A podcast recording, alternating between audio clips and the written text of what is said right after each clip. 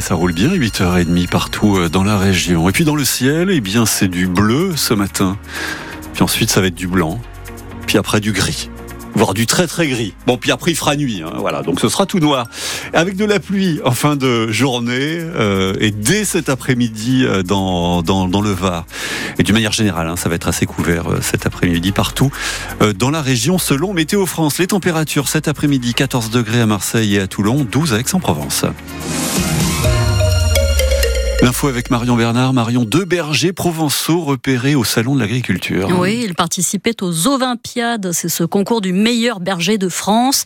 Titouan Sanglard, d'abord du centre de formation du maire, la Salon de Provence, il est arrivé cinquième. Et puis Noé Martin, 16 ans, éleveur de la vallée d'Alos, qui est arrivé, lui, septième sur 38 candidats. Une bonne nouvelle dans une première journée sous tension pour ce Salon de l'Agriculture qui a dû ouvrir en retard à cause des échauffourées entre des militants de syndicats d'agriculteurs et les forces de l'ordre, et puis une visite sous haute surveillance pour Emmanuel Macron, 13 heures sous les sifflets et les huées, Audrey Tison.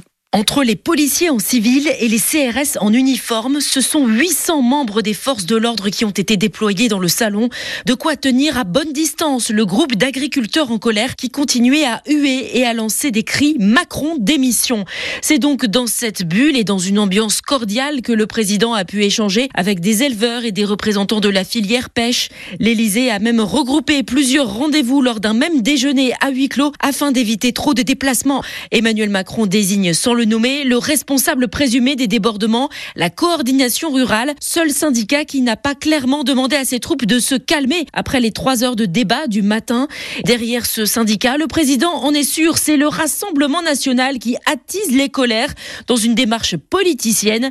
Jordan Bardella appréciera. C'est lui qui va arpenter les allées du salon dans les deux jours à venir. Audrey Tison pour France Bleu Provence. Et à Marseille, c'est le bruit du tram qui secoue les murs. Des vibrations qui gâchent la vie des riverains du haut du boulevard Chave. Les tramways qui se succèdent toutes les 5 minutes dans le tunnel de la ligne Chave-Noailles et même avec un panneau de limitation de vitesse, maximum 25 km heure à l'entrée du tunnel. Ça ne fonctionne pas. Gérard Rouby habite en haut de Chave depuis près d'un demi-siècle et là, ça devient vraiment dur. Ben, il y a tout qui tremble sous ma chaise. Hein. Le sol, les murs, les cloisons, ça bourdonne beaucoup en même temps. Donc c'est gênant parce que toutes les 10 minutes, eh ben, il y a des vibrations, il y a des bourdonnements.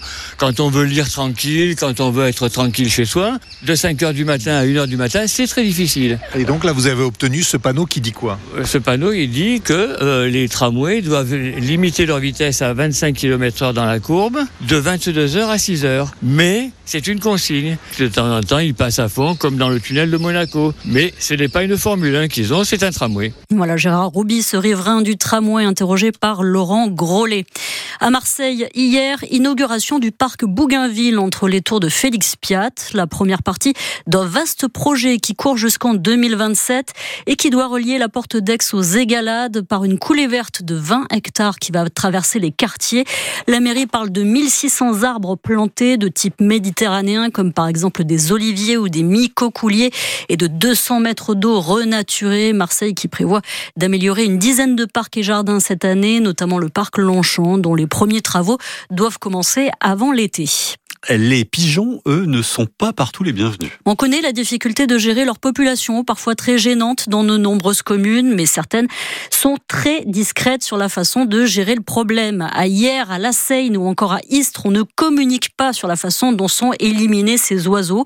L'association PAS défend les intérêts des animaux et elle fait un suivi des méthodes utilisées par les mairies pour limiter leur présence.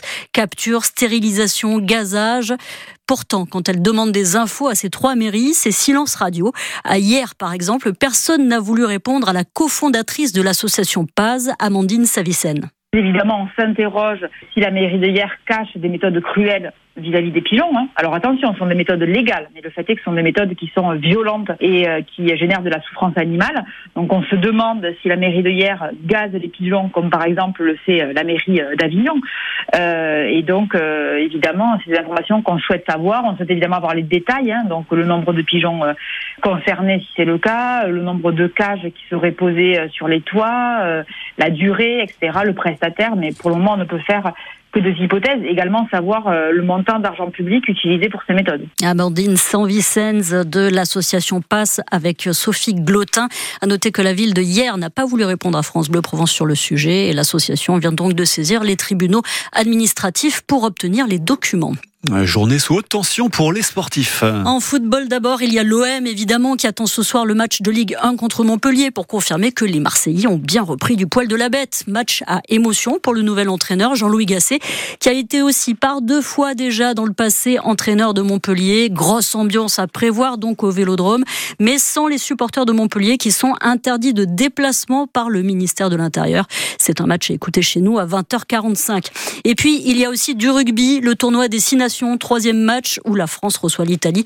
On y suivra évidemment la prestation du Toulonnais Charles Olivon, le capitaine de l'équipe de France, et puis peut-être celle du troisième ligne du RCT, Esteban Abadi, inscrit cette fois comme remplaçant sur la feuille de match. À Toulon, en revanche, c'est la déprime, le RCT qui vient de sortir du top 6 après la défaite face à Pau hier 17 à 9. Coup dur pour les hommes de Pierre Mignoni.